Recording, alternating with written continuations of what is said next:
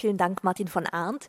Und ich hoffe, meine Damen und Herren, Ihnen ist bewusst, dass Sie jetzt was Besonderes erlebt haben, denn so hätten Sie ihn vor zwei Jahren noch in Klagenfurt beim Ingemann Bachmann Wettbewerb erleben können. Da war er vor zwei Jahren nämlich auch unter den eingeladenen Teilnehmern.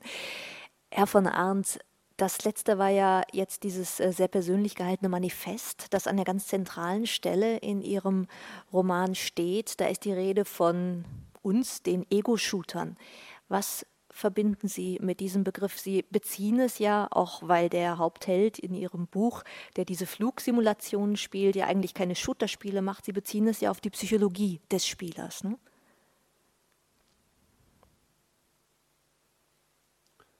Was genau meinen Sie jetzt? Was verbindet, was, Titel meinen Sie? Ja, was steckt für Sie hinter diesem Begriff Ego-Shooter? Ja, ähm, Für mich ist es einfach ein, ein, zweideutiger Titel. Es ist immer ein Problem äh, grundsätzlich mal gewesen, ganz am Anfang schon mit dem Verlag. Da gab es eine große Diskussion. Man darf ja, wie Sie vielleicht auch wissen, als Autor ganz selten seine Titel tatsächlich selber bestimmen. Da hat der Verlag noch mitzureden und die Verlagsvertreterkonferenzen. Alle dürfen mehr Einfluss darauf nehmen als der, der Autor selber. Ähm, und äh, Igor Shooter war also sozusagen ein Angebotstitel und alle haben geschrieben, oh, geht ja gar nicht, ein deutsches Buch mit englischen Titel, bl, bl, bl. Die wussten natürlich auch gar nicht, was das heißen soll, Igor Shooter. Und ähm, dann hieß es ja, das ist ein falscher 50er, weil es geht ja kaum um wirklich um Ego-Shooter-Spiele, sondern um Flugsimulationen, die man eigentlich nicht zu den Ego-Shootern zählt. Für mich steckt da eine ganz andere Idee noch drin. Es geht um das in Anführungszeichen Ego-Abschießen. Mein Protagonist, das hatte ich gerade gesagt, fängt ein Spiel um sein oder mit seinem Leben an. Und Teil dieses Spiels, er hat eine Hirnhautentzündung oder äh, steht kurz vor der Gehirnentzündung eigentlich schon, hat die Möglichkeit, äh, entweder das Ganze medikamentös zu bekämpfen, was er am Anfang auch noch tut, dann eines Tages kommen ihm die Medikamente nicht mehr unter und er fängt an, sich abzuschießen mit irgendwelchen Drogen und sagt, okay, entweder ich gewinne das Spiel oder die Bakterien gewinnen das Spiel. Schauen wir mal. Und wenn die Bakterien das Spiel gewinnen, dann schieße ich mein Ego ab. Denn wir wissen, was mit einer Gehirnhautentzündung oder mit einer Gehirnentzündung passiert, dann ist, ist Sense. Deswegen war das für mich ein, ein, doppeldeutiger Titel. Und erst als ich das dann erklärt hatte bei der Verlagsvertreterkonferenz, haben sie gesagt, ach so, können wir, so, können wir das so machen. In dem Manifest, das klingt ja so, als ob Sie da im Grunde so eine ganze verlorene Generation beschreiben. Herr Bob, wenn ich Sie jetzt mal frage als Wissenschaftler, ähm, diese Schilderung wie das ist, wenn man so ganz in dieser Computerspielewelt lebt. Wie realistisch ist das dem Herrn von Arndt gelungen? Wir hatten ja vorhin über den Begriff der, äh, der Immersion gesprochen und ähm, wenn ich das richtig sehe, wird der im Prinzip ja aufgelöst, ähm, weil, weil die Immersion ähm, mit dieser Unterscheidung zwischen Realität und, und Spielwelt äh, arbeitet und das hörte sich für mich so an, als wenn zum, also der Charakter ja ähm, sehr stark so Transfers macht, ja? äh, also aus der realen Welt, aus der Geschichte in die Spielwelt und umgekehrt, und das klappt ja sogar. Ich bin ganz erstaunt, dass man mit äh, Strategien von, wie heißt der, UDET oder Richthofen tatsächlich Ego-Shooter äh, gewinnen kann, falls das stimmt, ich weiß es nicht. Vielleicht auch künstlerische Freiheit. Stimmt es? Das stimmt, ja, ja. Also äh, der Freund von mir, der das professionell gemacht hat, der hat sich tatsächlich massiv eingelesen und äh, ist tatsächlich über, über Strukturen des, des Luftkampfs des Ersten Weltkriegs auf seine Ideen gekommen und hat da einiges gewonnen, zumindest am Anfang, bis sie ihn kannten, dann nicht mehr so. Dann wussten sie, was er machen würde. Ja. Ähm, ja, also von daher dieses, ähm, dieses Eintauchen ähm, oder diese Form von Realitätsveränderung, äh, klar, die gibt es. Und so dieser Typ des absolut manischen Spielers, bei dem wirklich Leben und Spiel alles ineinander greift. Sie haben ja vorhin auch so von dieser Charakterisierung mhm. durchaus ansatzweise gesprochen. Mhm. Auf wie viel Prozent aller Menschen, die Computerspiele machen, trifft das denn zu? Sicherlich ich irgendwelche wissenschaftlichen Ergebnisse. Ähm, also ich kenne keine. Ich weiß, dass es inzwischen mehrere äh, Zentren gibt in Deutschland für Computerspielsucht. Ähm, in äh, China äh, gibt es äh, Bootcamps für Computerspieler ähm, und äh, da zerren Eltern ihre Kinder äh, hin. Ähm, also ähm, Sucht ist was, ähm, was man mit allen möglichen Aktivitäten und Gegenständen und Substanzen äh, entwickeln kann und äh, mit Medien eben auch und mit Computerspielen auch. Mhm. Aber jetzt äh, so, richtig, so richtig schlimm süchtig. Wie viel Prozent aller Computerspieler sind wirklich schlimm süchtig? Also das ist ja irgendwie der große Horror, den die Eltern haben. Hilfe, mein Kind fängt mit Computerspielen an und sitzt jeden Tag nicht nur eine Stunde, sondern vielleicht zwei Stunden oder dann abends, man weiß nicht wie lange, vor dem Bildschirm. Äh, naja, äh, kommt von, was man unter schlimm süchtig versteht. Also was Sie gerade gesagt haben, zwei, zwei Stunden vor dem Computerspiel, ähm, also vor Da, da fängt es, denke ich mal, an, dass die Eltern anfangen, sich so ein bisschen Sorgen zu machen, ähm, wenn sie zumindest etwas ja. reflektierter sind. Äh, also da gibt es ähm, bestimmt größere Mengen. Ähm, der Punkt ist, man, ähm, man muss das aber ähm, einordnen. Man weiß zum Beispiel, dass es, dass es so eine Art Geschichte gibt, wie, wie gerade Jungs mit Computerspielen umgehen. Und dann gibt es Phasen, wo sie sehr, sehr lange, sehr intensiv spielen. Und äh, zwei Stunden ist da relativ, also das, da, das ist lächerlich wenig. Das ist sogar relativ normal, glaube ich. Ähm, man muss sehen, dass Deutsche im Schnitt, glaube ich, im Moment vier, fünf Stunden Fernsehen äh, am Tag. Ja. Da sind eigentlich auch die ganzen Rentner drin. Ähm, nichtsdestotrotz, äh, da sind zwei Stunden dann äh, nicht viel, aber typisch sind eher äh, diese, äh, diese LAN-Partys, wo man das ähm, zwei, drei Tage am Stück macht. Ja. Ich kenne Schüler, die haben, ähm, während meines Referendariats bin ich da mal eingeladen worden, die haben äh, gesagt, okay, wir, ähm, wir nehmen fünf, also die Eltern sind aus dem Haus, sind am Wochenende weg. Äh, wir nehmen fünf Computer, äh, machen dann LAN draus, also verbinden die miteinander ähm, und spielen dann Doom, war das, glaube ich, also einen frühen Shooter. Ähm, und äh, dazu lief dann Technomusik. Und es wurde tatsächlich die sprichwörtliche Pizza bestellt. Und die haben mir erzählt, das machen sie wirklich von Freitagabend bis so in den Sonntag rein durchgehend, mehr oder weniger. Und dann ähm, gibt es immer mal wieder irgendwie so Ausfälle. Äh, da legt man sich ja mal zwei, drei Stunden auf die Couch äh, und dann macht man weiter. Wie war das denn bei Ihrem Ganz Freund, Herr von Arndt, wenn der so süchtig war, dass er sich in Therapie begeben hat? Das waren schon mehr oder weniger 24 Stunden am Tag, in denen er irgendwie mit dem Thema beschäftigt war. Also klar muss man hin und wieder mal schlafen, aber das kann man ja auch durch diverse Drogen so ein bisschen abstellen.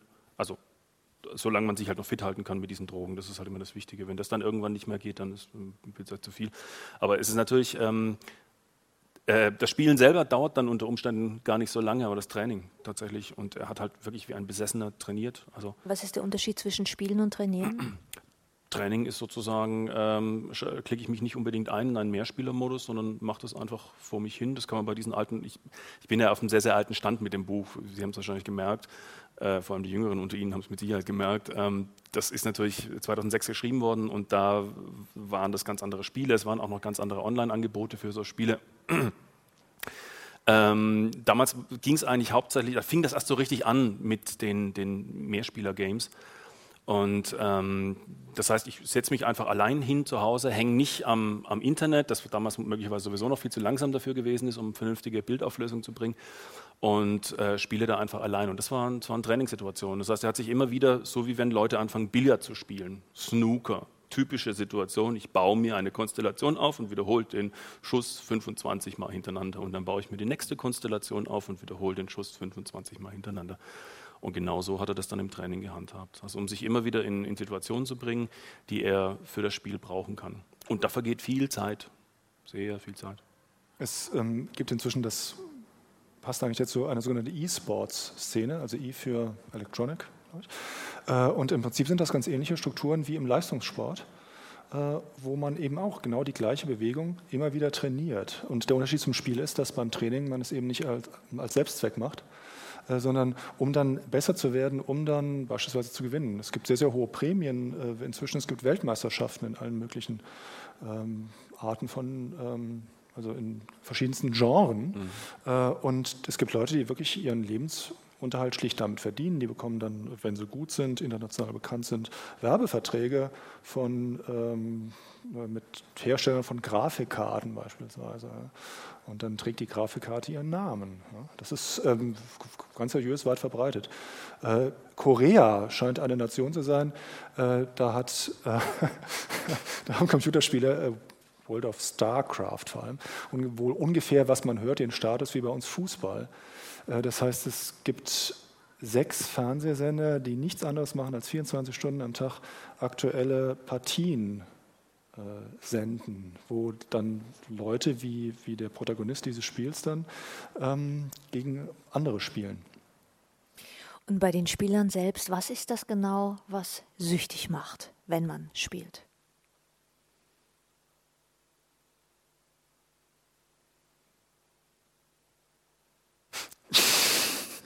Ähm, ich vermute, es sind ganz ähnliche Phänomene wie, äh, wie bei Spielsucht oder ähm, bei anderen ähm, Dingen, die man, die man zwanghaft macht. Ich bin kein Experte für, ähm, für, Suchttheor ähm, also für Suchttheorien, von daher ähm, kann ich das, also ich müsste mir jetzt im Prinzip irgendwas aus den Fingern saugen, was ein bisschen unredlich wäre. Ja.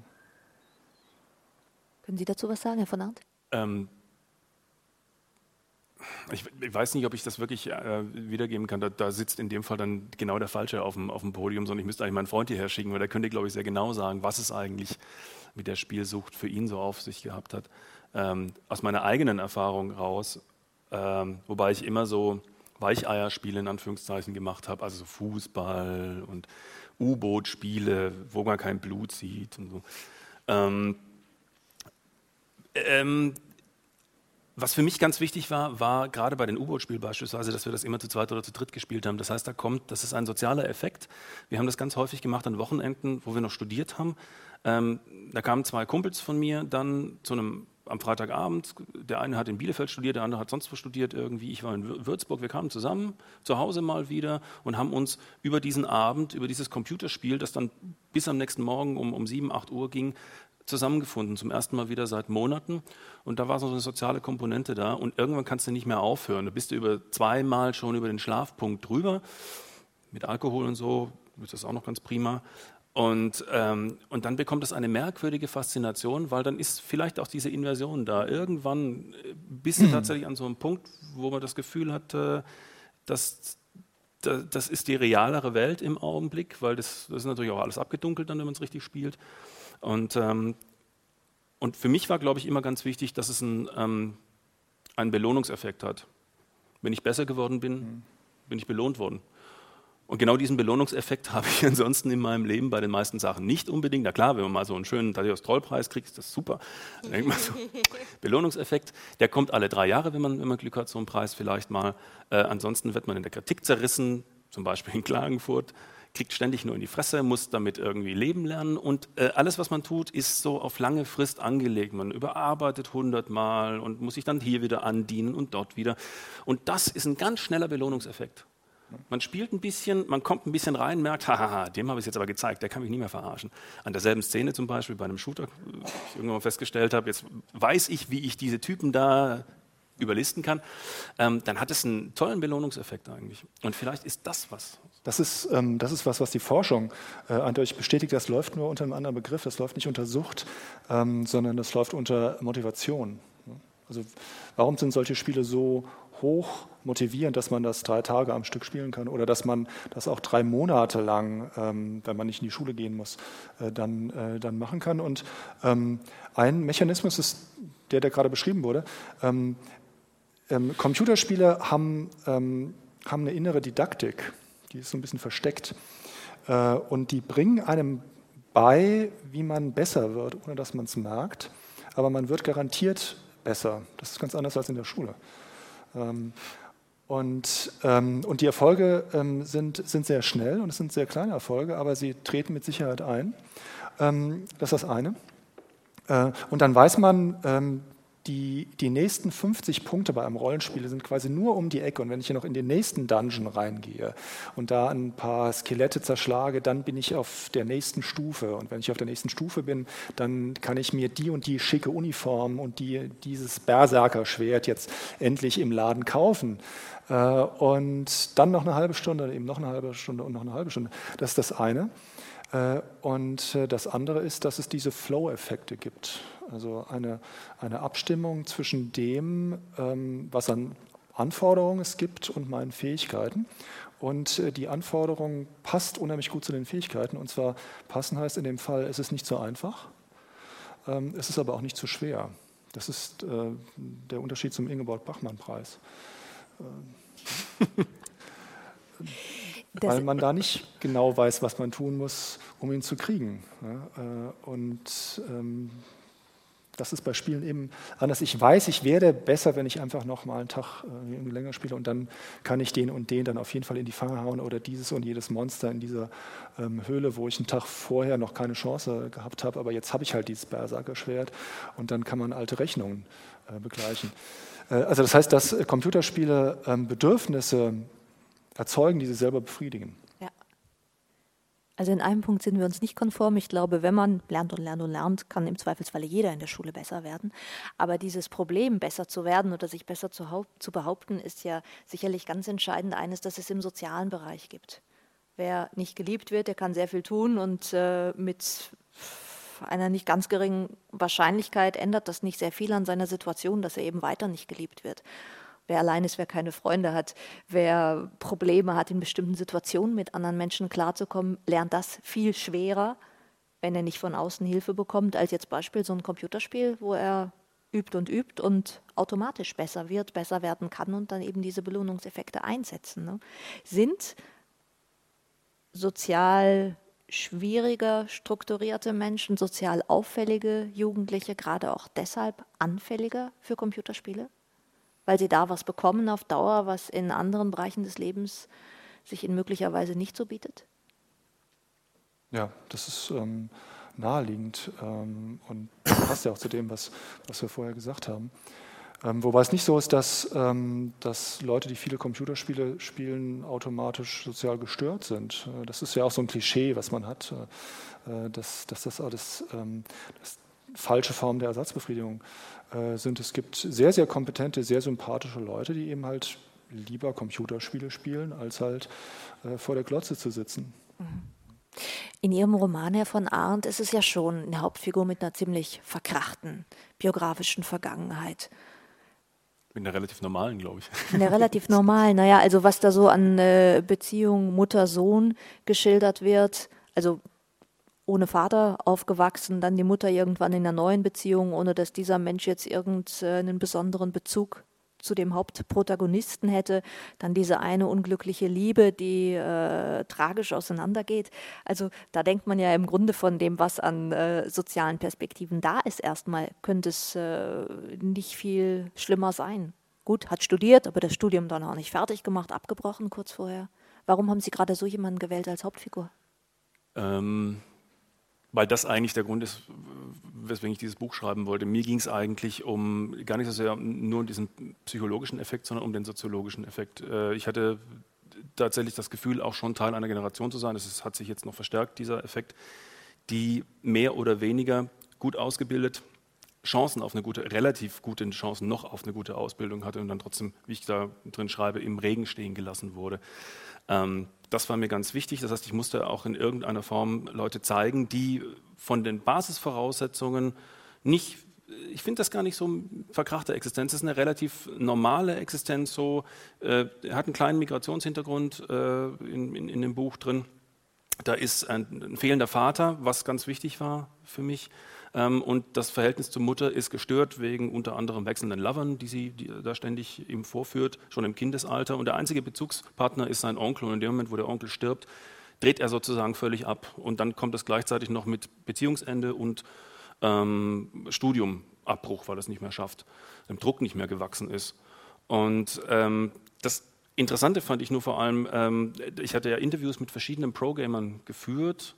Das war natürlich jetzt keine empirisch wichtige Stichprobe, aber es waren sechs Stück insgesamt. Und ich habe irgendwann mal so eine Art ähm, Schnittmenge gebildet. Und die, die wichtigsten Schnittmengenmerkmale äh, haben sich da bestätigt da drin. Es waren vaterlose Kinder. Ja, wollte ich gerade sagen, Risikogruppe. Herr Bob hat es uns vorhin dargestellt. Ähm, wer gehört Ihrer Ansicht nach dazu? Und meiner Ansicht nach ist es schwierig, weil ich mich da zu wenig wissenschaftlich dann damit Gut, aber jetzt aber nach, nach den Ergebnissen, das, die Sie halt hatten, ähm, vaterlos? Ähm, also vaterlos ist ganz wichtig. Es sind, waren, also diese Pro-Gamer, muss man dazu sagen, sind fast alle mehr oder weniger vaterlos aufgewachsen, beziehungsweise eben mit in, in Patchwork-Familien. Äh, was möglicherweise dadurch wichtig ist, dass ähm, etwas das ich selber zum Beispiel auch nicht kenne. Ich bin auch vaterlos aufgewachsen. Ähm, andere haben mir immer wieder berichtet in ihrer Kindheit, das Papa hat mich geschnappt irgendwie, hat mich mit in den Wald genommen, jetzt in Deutschland weniger fischen und jagen, das wird man eher in Amerika machen, aber was weiß ich, was die da gemacht haben dann.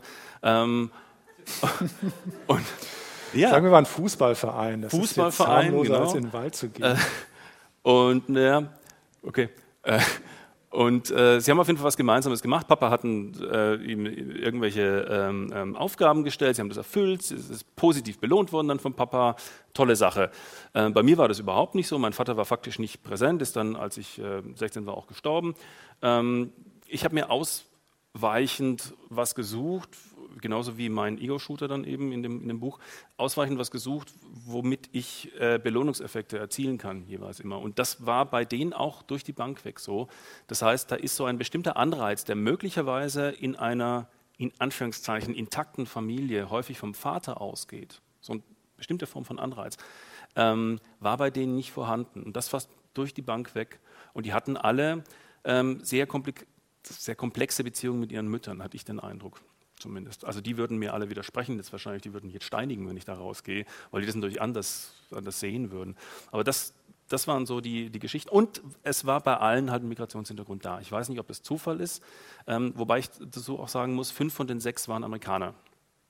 Ähm, in Deutschland mit Migrationshintergrund ist es wieder, denke ich, ein bisschen anders. Ich glaube, dass Kinder mit Migrationshintergrund vielleicht aufgrund der sozialen Verhältnisse auch schon an diese Spiele gar nicht so rangeführt werden unter Umständen. Also ich weiß nicht, wie hoch die, Migrations, die, die Quote der Migrationskinder ist, die so in diese Spielewelt komplett mhm. abtauchen.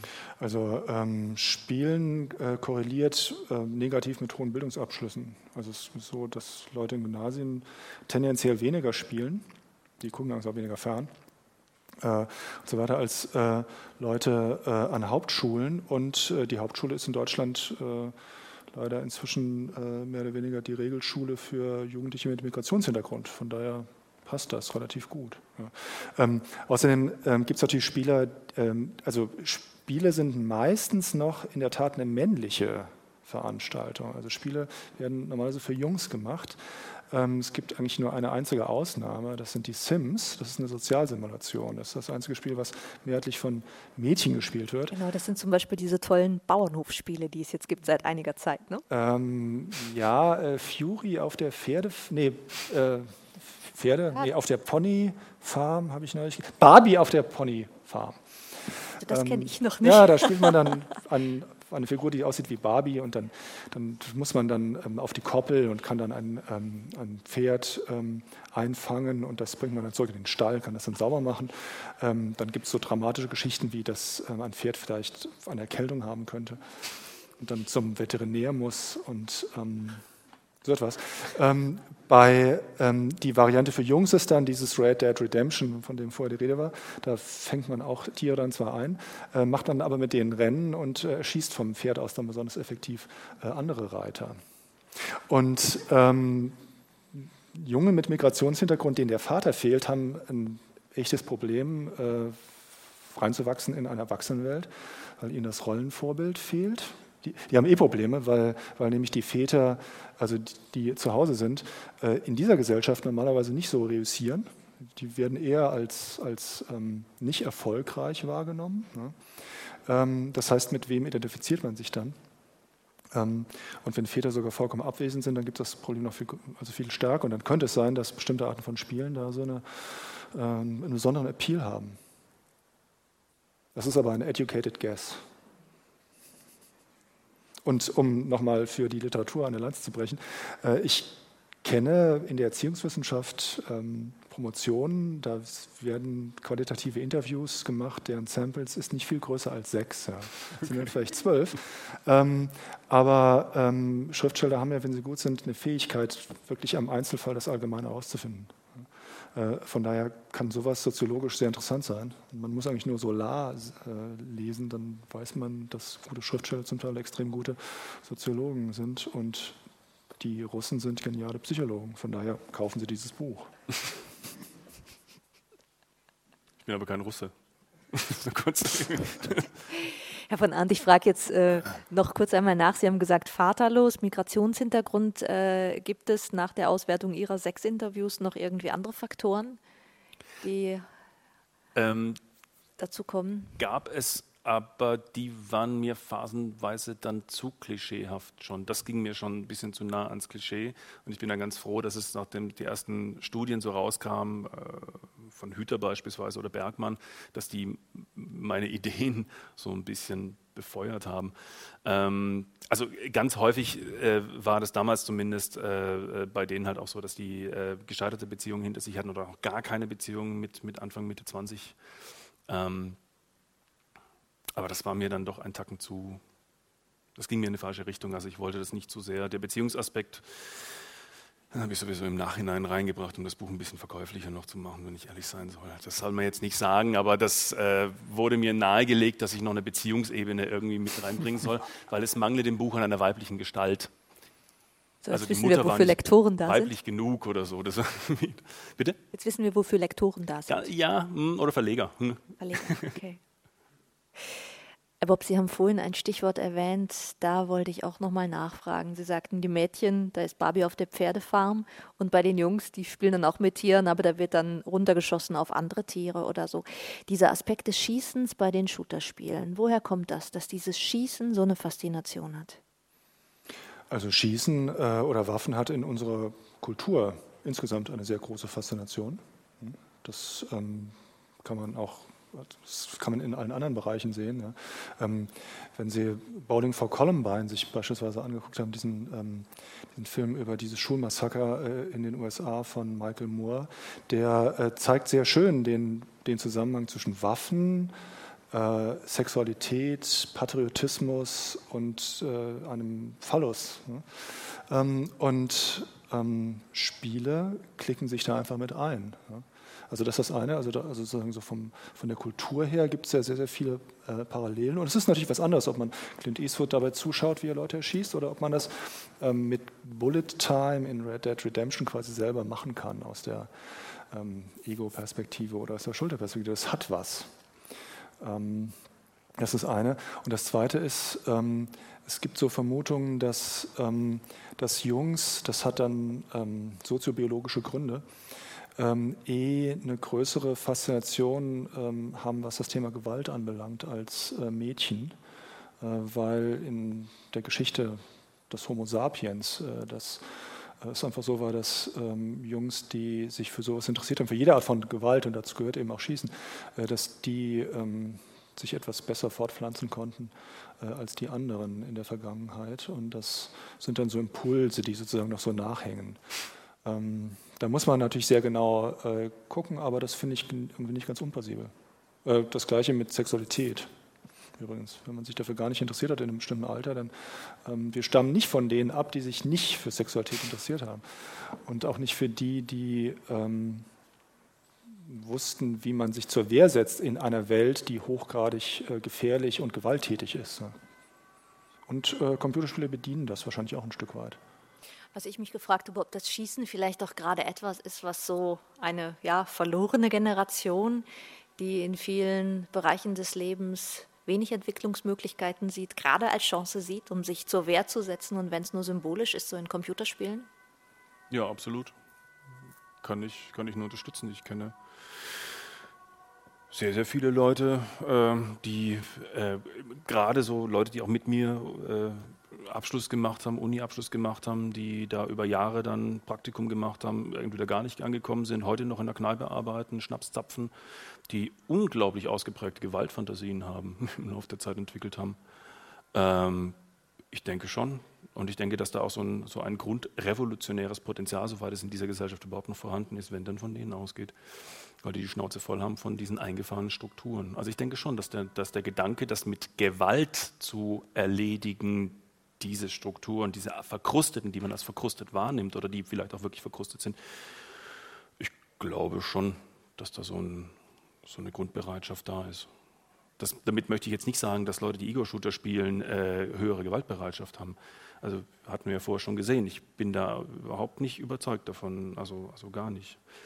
Ich glaube schon, dass es bei einigen auch einen, also ich, vielleicht stimmt es tatsächlich nicht, aber ich glaube schon, dass es bei dem einen oder anderen sicherlich auch einen kathartischen Effekt haben könnte bei mir zumindest hatte ich den Eindruck, hatte es das. Also zum richtigen Zeitpunkt war aber meine Gewaltbereitschaft auch schon sehr, sehr hoch und durch die Spiele habe ich einiges abgearbeitet. Okay. Sie Der Boxsack ist noch besser, aber ist, ist klar. Ja, ein, ich meine nur, Sie sind promovierter Religionswissenschaftler. Eben. Da ist so eine gewisse Katharsis vielleicht. Da baut sich viel. Frust auf. Dann, Religionswissenschaftler. dann empfehle ich Dantes äh, Inferno, Inferno, ja, ja, ich sich da dann hab's mir auch notiert vorher gleich. Tradition so ein bisschen. ähm, ja. Genau. Der Bob, Sie haben über Liebespaarkonflikte um 1800 Ihre Dissertation geschrieben. Hat das auch irgendwas mit Computerspielen zu tun? Ja, das war noch Zeit. Ich weiß gar nicht, ob ich dieses ferne äh, Wesen als ich bezeichnen kann. ähm, Liebe ist eins der ganz wenigen Themen, was in Computerspielen so gut wie gar nicht vorkommt. Ähm, Sexualität kommt vor, aber das ist ja nicht das Gleiche. Ähm, von daher ist es äh, vielleicht die Nemesis.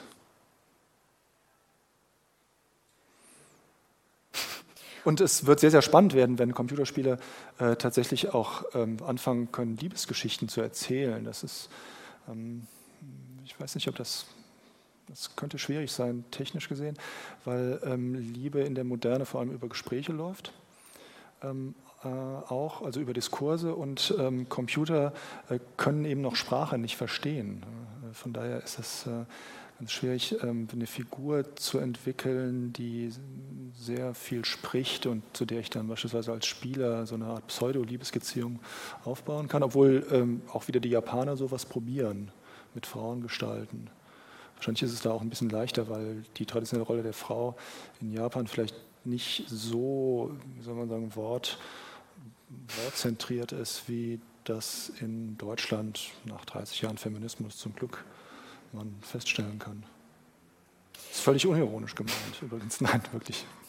Was ich mich bei Ihrer Biografie ein bisschen gefragt habe, Sie haben ja einerseits diese ganz wissenschaftliche Variante, waren in mehreren Forschungsprojekten, auch zuletzt in Bremen, in dem Großen an der dortigen Universität, was die Wirkungsmacht von Medien betrifft, aber sind auch ganz normal ausgebildeter Gymnasiallehrer, arbeiten jetzt seit letztem Jahr auch wieder in Hessen an einem Gymnasium Ethik, Philosophie, Deutsch, also Literaturwissenschaft.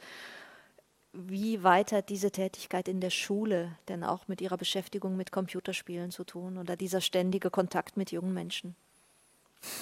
Ähm, ich werde demnächst, also nächstes Schuljahr mit einer Medien-AG anfangen. Und zwar deswegen, äh, weil ich sehe, dass wenn Jugendliche sich für irgendwas interessieren, speziell Jungs, dann sind das eben Medien. Und ähm, darüber kann man sie ein Stück weit erreichen. Also von daher ist das ähm, sehr naheliegend. Äh, das andere ist, dass tatsächlich ähm, ich zu Computerspielen gekommen bin durch Schüler während meines Referendariats. Äh, ich hatte als kleines Kind habe ich mal ähm, Pong, glaube ich, gespielt. Das war damals hoch faszinierend. Da ging so äh, Schläger rauf und runter und dann dong, dong, dong. Und ich weiß noch, wie ich bei Karstadt stand und dann hatte ich hier etwas in der Hand und drehte und dann veränderte sich aber gleichzeitig auf dem Bildschirm etwas. Das war hochgradig faszinierend. Ähm, aber dann habe ich daran das Interesse verloren und ähm, hatte ähm, auch keinen abwesenden Vater und auch irgendwie andere Sachen, die ich irgendwie auch spannend fand. Äh, und dann haben mich, haben mich Schüler während meines Referendariats eben zu so einer LAN-Party eingeladen, weil als Referendariat ist man ja noch nah an den Schülern dran und irgendwie finden die einen cool. Und äh, dann habe ich die wirklich gesehen und diese Faszination gesehen und, und diese Immersion und dachte mir, okay, das ist zukünftig wirklich sehr, sehr wichtig, auch für die Pädagogik. Und äh, daher äh, war dann dieses Interesse geweckt und ähm, sozusagen mal so ganz äh, ins Freie raus, denke ich, dass Computerspiele durchaus ähm, vielleicht äh, die Kunstform des 21. Jahrhunderts werden. Also die Leitkunstform natürlich. Ähm, neue Künste verdrängen ja all, alte nicht. Ja? Ähm, aber wir lesen halt weniger, als, äh, als wir das früher getan haben. Wir gehen weniger ins Theater. Ähm, und ähm, ich denke, dass Computerspiele Erfahrungen äh, präsentieren können, so wie das Literatur auch kann. Ähm, aber die Form, wie sie Erfahrungen ähm, vermitteln, läuft eben darüber, dass man etwas tut und indem man etwas tut, eine Erfahrung macht und nicht indem man sich beispielsweise an der Sprache erfreut und das verarbeitet. Ähm, von daher sind sie nicht besser oder schlechter, sie sind einfach ein Stück weit anders und haben vielleicht ein Potenzial, was diese in Anführungsstrichen passiven, zumindest äußerlich passiven Medien wie Literatur oder Musik ähm, eben nicht haben. Und ähm, ja, das ist natürlich interessant. Ich habe vorhin draußen im Foyer gesehen, da gibt es auch ein oder zwei Computerspiele, die auf der Grundlage von Romanen entstanden sind oder das als Ansatzpunkt genommen haben, um sowas weiterzuentwickeln. Herr von Arndt, wie geht es Ihnen damit? Könnten Sie sich das vorstellen, Literatur als Computerspiel im Netz? Ähm, jetzt im Sinne von Dantes Inferno? Oder weil ich wüsste sonst. Im Sinne von Martin von Arndt? Um. Nee, also dazu wäre mein Plotting, ja, obwohl, also man könnte sich äh, da schon vielleicht was überlegen. Ich glaube, dass die Plots halt einfach bisher sehr, sehr einfach gestrickt sind. Ähm, das, also das narrative Erzählen ist noch sehr im Hintergrund. Das könnte sich ändern. Ich weiß dann zum Beispiel aber nicht, wenn das sich zu sehr ändert, wenn es dann zu ausgefeilt wird, ob es überhaupt noch die Zielgruppe bedient. Denn da steckt natürlich in erster Linie mal ein Millionenmarkt dahinter, die möglichst viel abverkaufen wollen. Deswegen baut man jetzt ja inzwischen auch soziale Netzwerkspiele, damit die Mädels mit ins Boot geholt werden, weil die bisher als Zielgruppe ausgefallen sind. Und das ist ein, ein immenser Milliardenmarkt da. Also ich weiß nicht so richtig, ob das, äh, für mich wäre es, glaube ich, sowieso nichts. Also ich äh, arbeite nicht so, ich, ich, funktioniere auch nicht so in, in meinen Büchern, aber ich könnte mir durchaus vorstellen, dass, dass das Kolleginnen und Kollegen interessieren könnte, vor allem jetzt die, die deutlich jüngeren nochmal, also die jetzt zwischen 20 und 30 sind. Und dass es ein Leitmedium wird, könnte ich mir auch vorstellen, denn ich habe jetzt schon, äh, erlebe gerade, wie der Film als Leitmedium die Literatur innerhalb der Literatur total verdrängt hat. Das heißt, ähm, es, man arbeitet schon lange, lange nicht mehr mit intertextuellen Bezügen aus anderer Literatur, weil die im Zweifelsfall sowieso kein Schwein mehr versteht heute, sondern man arbeitet mit intertextuellen Bezügen aus Filmen, mhm. weil da mehrere Generationen jetzt irgendwie Teilhabe haben an, an diesem Kulturschatz. Und ich könnte mir vorstellen, dass das auch nur eine Phase ist und vom Film Richtung vielleicht Computerspiele gelenkt wird. Also zum einen gibt es das schon, es gibt Verfilmungen von Computerspielen ja. und, und äh, umgekehrt. Äh, zum anderen gibt es aber auch äh, ein ganzes Genre, was, was versucht, Literatur und Computerspiele zu, zu verbinden. Ähm, das sind sogenannte Text-Adventure. Um, you're standing in front of a White House uh, in the North, uh, in the South und so weiter. Also das ist einfach nur das ein, schwarzer Bildschirm, eine kurze Beschreibung. Uh, und dann gibt man ein Go North oder Go into the House. Ähm, und dann kommt ein eine neue Situationsbeschreibung. Das ist ähm, so ein bisschen Kahlschlag-Literatur, so vom Stil her, weil es eben sehr, sehr einfach gehalten ist. Ähm, aber ähm, es hat seinen Reiz. Ähm, das ist tatsächlich ein Nischenbereich, äh, aber es gibt Leute, die das sehr, sehr ernst meinen. Ähm, und das andere ist, ist ähm, inter, wie heißt das, äh, also Literatur, wo man, wo man einen, einen bestimmten kurzen Abschnitt liest und dann hat man die Möglichkeit, ähm, da weiterzulesen oder da irgendwie weiterzulesen oder da weiterzulesen. Einfach Hypertext. Ähm, genau, Hypertext und äh, Verbindungen mit Grafik äh, gibt es teilweise dann auch. Aber wie gesagt, das Grundproblem ist, dass Computer äh, Sprache noch nicht wirklich verstehen können. Äh, das ist, so eine, das ist so ein technisches Problem. Äh, ich denke, die Verbindung ist auch vielleicht nicht unbedingt sehr, sehr sinnvoll, weil, weil es, warum gibt es unterschiedliche Künste? Weil sie ähm, verschiedene Fähigkeiten bieten, etwas auszudrücken. Ein, ein, ein, Roman ist etwas anderes als ein Film, äh, aber trotzdem ist jetzt der Tod in Venedig von, von Thomas Mann nicht irgendwie besser oder schlechter als, als die entsprechende Verfilmung von Italiener Visconti. Visconti, irgendwas. Ja? Das sind beides irgendwie Kunstwerke, die, äh, die etwas, die vielleicht die gleiche Sache aus verschiedenen Blickwinkeln betrachten. Ja, aber wenn wir uns jetzt mal vorstellen, wir nehmen den Roman Ego Shooter von Martin von Arndt, äh, wie sich der als Computerspiel umsetzen ließe, wäre dann nicht klar der Roman derjenige, der siegen würde, weil er viel mehr Welten öffnen würde für den Leser, viel mehr assoziative Pfade ermöglicht? Das kann ich nicht beurteilen als Autor. Das müsste ich erst mal sehen, wie das umgesetzt wird. Ich bin persönlich äh, übrigens nicht der Meinung, ich bin auch auf die Gefahr hin, dass ich jetzt ausgebuht werde, aber der Meinung, dass, wie Bob Dylan gesagt hat, auch das schlechteste Buch ist immer noch besser als der beste Film. Ähm, ich habe aber mit diesem Medium und auch mit diesem Leitmedium so meine Leiterfahrungen inzwischen in den letzten Jahren gemacht. Mir bringt das nicht so besonders viel. Ich finde, dass Film sehr viel deutlicher trivialisiert als das Buch.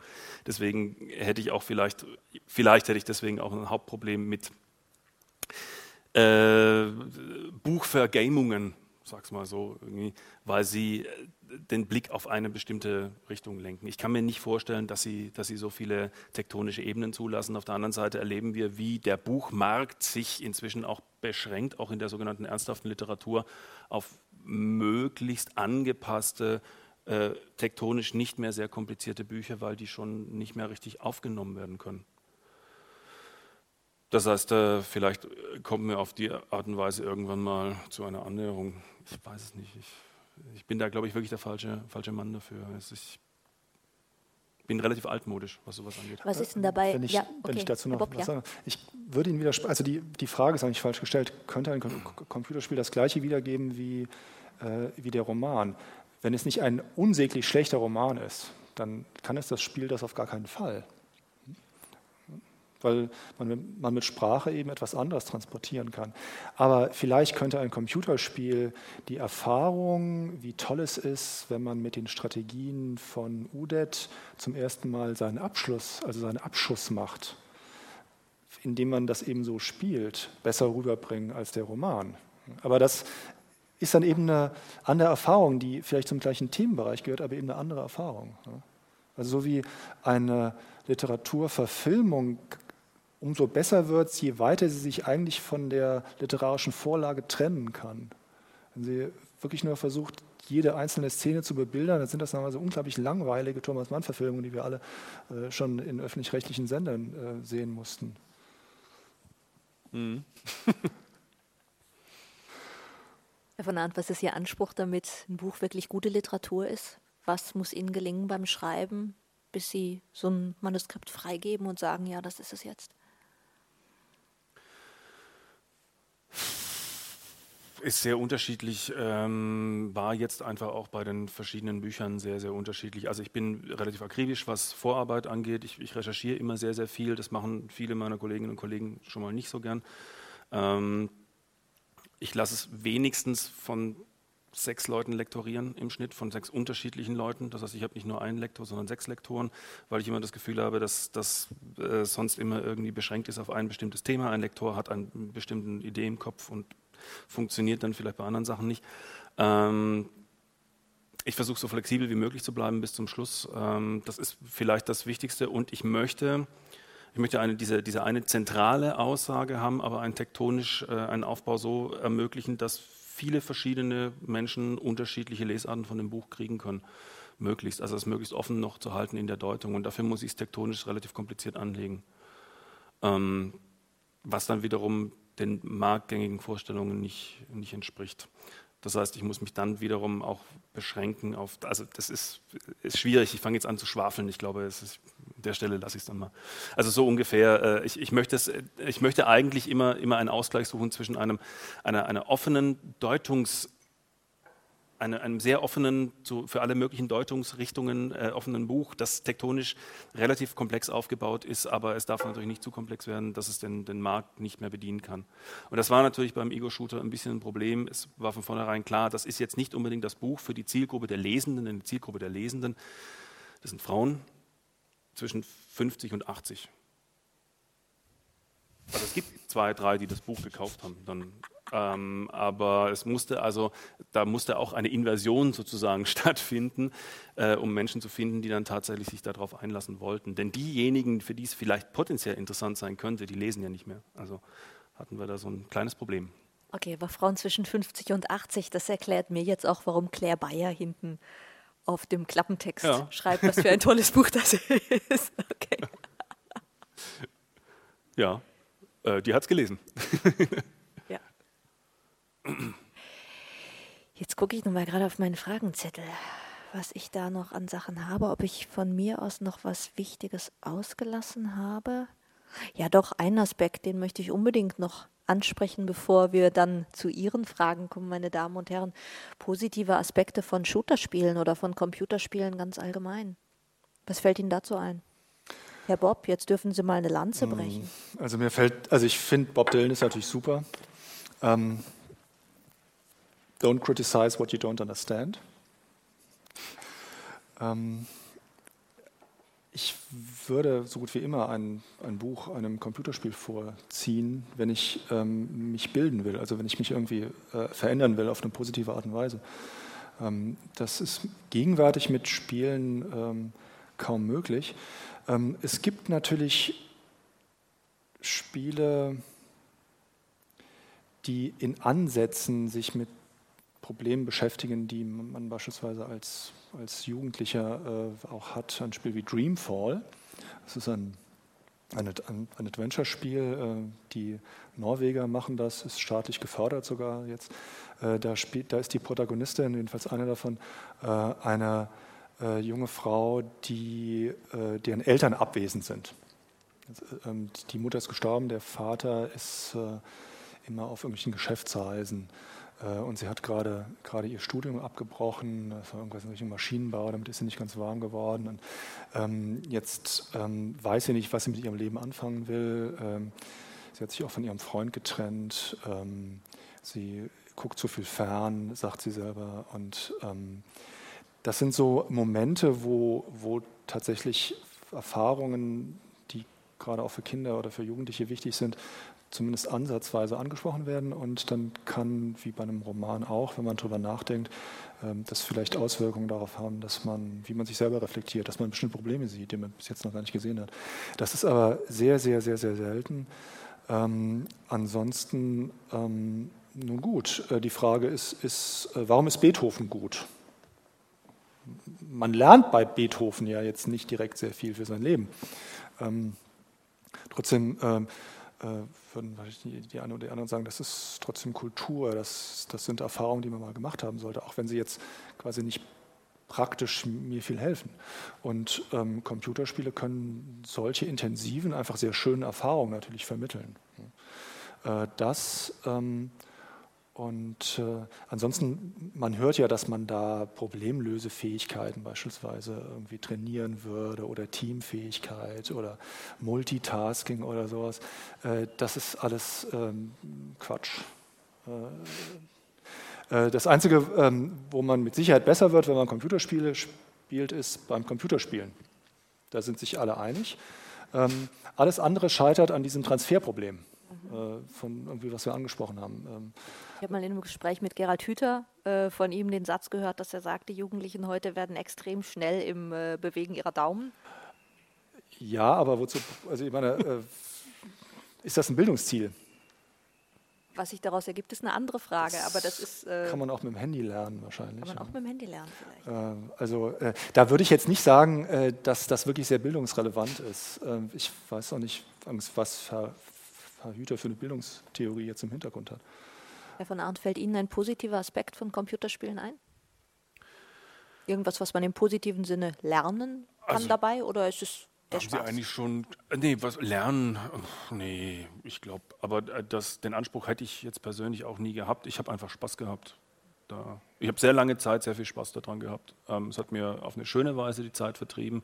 Und das Schöne war, dass ich tatsächlich irgendwann an so einem bestimmten Punkt auch wieder abschalten konnte, dann doch, also den Computer einfach ausschalten konnte und nicht vom Lesen weggekommen bin oder von irgendwelchen anderen Konkurrenzmedien weggekommen bin. Ähm, und dass sich das irgendwie, dass ich das Gefühl habe, dass es nicht ähm, so wirklich schadhafte Auswirkungen auf mein Sozialverhalten hatte und mein Medienverhalten. Auch wenn Sie ähm, ohne Vater aufgewachsen sind. Also hab, Auch wenn Sie ohne Vater aufgewachsen sind. Ja, das hatte vielleicht mehr Schaden äh, äh, ausgeübt, das wahrscheinlich. Ähm, nee, ich finde einfach, dass ähm, das ist, kann eine sehr, sehr geniale Art und Weise sein, die Freizeit zu gestalten. Mhm. Es ist in dem Moment natürlich kritisch, indem ähm, es äh, beginnt, massiven Einfluss auf das Sozialleben auszuüben. Ne?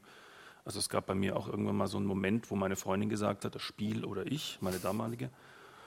Und dann habe ich einen Moment gezögert. Und das war hat schon gereicht eigentlich, aber ich habe es noch die Kurve gekriegt. Und Ähm, wenn man sich da tatsächlich dann andersrum entscheidet oder zu lang zögert allein schon, wird man nicht mehr zu Beatrice finden, deswegen könnte das schwierig werden. Ähm, ein Bereich ist mir eingefallen, das ist äh, wegen der Lanzebrecht. Ähm, man wird zum Teil besser äh, in Englisch. Und zwar deswegen, weil es äh, gerade Rollenspiele gibt, die haben unglaublich viel Text. Also 30.000 Seiten zum Beispiel, habe ich gelesen, ist inzwischen Standard. Äh, und den, den muss man normalerweise lesen. Also man geht zu einem NPC, klickt den an und dann erscheint da so eine Sprechblase quasi oder eine Textblase. Äh, und wenn man die auf Englisch liest, dann wird das Englisch tatsächlich wohl ein Stück weit besser. Könnt ihr euch auch gleich ein bisschen Hemingway lesen, aber wie gesagt, das ist vielleicht nicht Macht so Macht weniger Spaß. Ja. Ist vielleicht die Schwelle Macht höher, aber dann, dann, Spaß, dann setze ich da noch einen drauf. Man wird, lernt vielleicht auch besser Russisch dann, weil es gibt dieses schöne Spiel, über das wir noch gar nicht gesprochen haben, Shadow of Chernobyl. Ähm, wo man im Hintergrund sehr viel Russisch hört und sich vielleicht ja. irgendwann mal beginnt zu fragen, was reden die da eigentlich? Ja. Das ist, oder auch das Spiel, um das es in, in diesem Ding wird, Ield Sturmovik, ähm, ist auch so ein Spiel, da lernt man auch ein bisschen Russisch dabei. Also, mhm tolle Sache. ja, gut, dann würde ich sagen, haben wir über eine ganze Reihe von Aspekten hier gesprochen. Ist Sitzen mit Ihnen Menschen im Publikum, die selbst spielen mit Begeisterung, beziehungsweise die andere kennen, die spielen im Zweifelsfalle, deshalb sind Sie hier. Sie haben die Möglichkeit, Fragen zu stellen jetzt. Was gibt es, was Sie gerne noch ein bisschen vertiefen möchten? Danke.